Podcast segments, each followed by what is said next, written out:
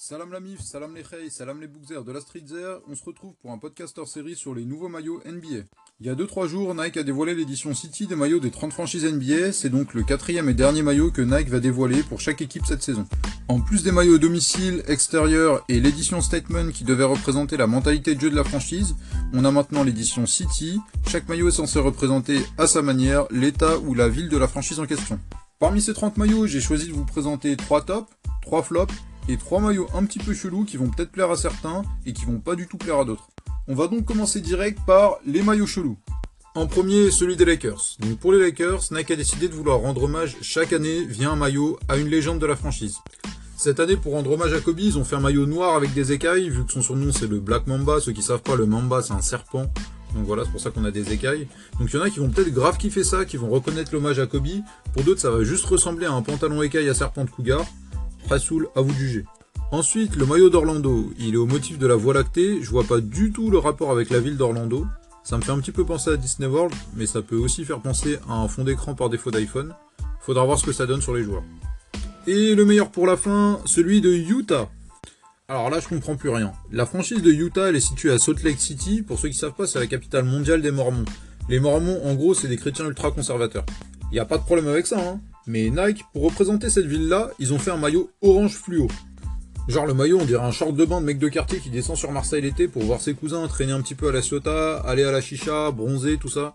Le maillot il est michto en soi, mais le lien entre les mormons et le short de bain, ça me laisse grave perplexe. Ensuite, on passe au maillot moche. Number one. Atlanta. Alors tous les maillots d'Atlanta, ils sont giga dégueux, mais celui-là, c'est le pire de tous. Ça fout la haine parce que tu te dis qu'avec un beau maillot d'Atlanta, tu pourrais le floquer Quavo ou Gucci Mane, t'aurais de la dégaine un petit peu, tu vois. Et bah non, ils sortent des maillots giga moches qui peuvent servir de torchon, ça me fout le seum. Ensuite, numéro 2, Phoenix. Le maillot, il est tout violet, c'est censé représenter la communauté hispanique. Je vois pas du tout pourquoi ça représente la communauté hispanique. On dirait qu'il est trempé dans un verre de ligne, c'est dégueulasse, ça pue sa race. Et le dernier des trois, San Antonio. Alors pour ceux qui le savent pas, San Antonio c'est une ville de Mexicains. Comme Marseille c'est une ville d'Arabes et de Comoriens, San Antonio c'est une ville d'Hispaniques.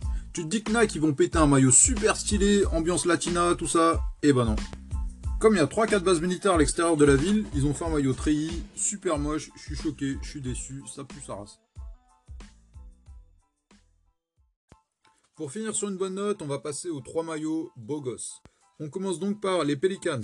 Les Pelicans de la Nouvelle-Orléans, le maillot il est aux couleurs du carnaval des Timals de la ville. Et les Timals de la Nouvelle-Orléans, c'est ceux qui ont percé dans le jazz, c'est pas nos entiers de la poste à nous. Ce maillot il me donne envie d'aller faire Hella au carnaval avec des Marcus Cousins, il tue sa race. Ensuite, Golden State. Je déteste l'équipe, je suis un gros hater de Golden State. Mais leur maillot, il déchire. Ce maillot-là, il est en hommage à la communauté chinoise de San Francisco. Pour ceux qui ne le savent pas, le Chinatown de San Francisco, c'est la plus grande enclave chinoise hors de Chine. Il y a eu une grosse immigration chinoise à San Francisco. Donc c'est pour leur rendre hommage que ce maillot, il a été fait.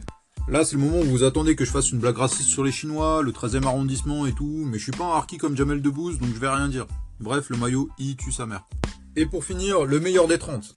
Celui du hit de Miami, édition Miami Vice. Franchement, c'est pour des concepts comme ça qu'on attendait que Nike récupère le marché des maillots NBA. Niveau concept, Adidas il pue la merde. Ils te sortent des maillots rouges comme le Père Noël le jour du Christmas Day, c'est pas du concept, ça c'est un truc de gros débile, même moi j'aurais pu y penser. Nike ils sont trop loin, ce maillot là c'est déjà un classique comme le prochain album de PNL.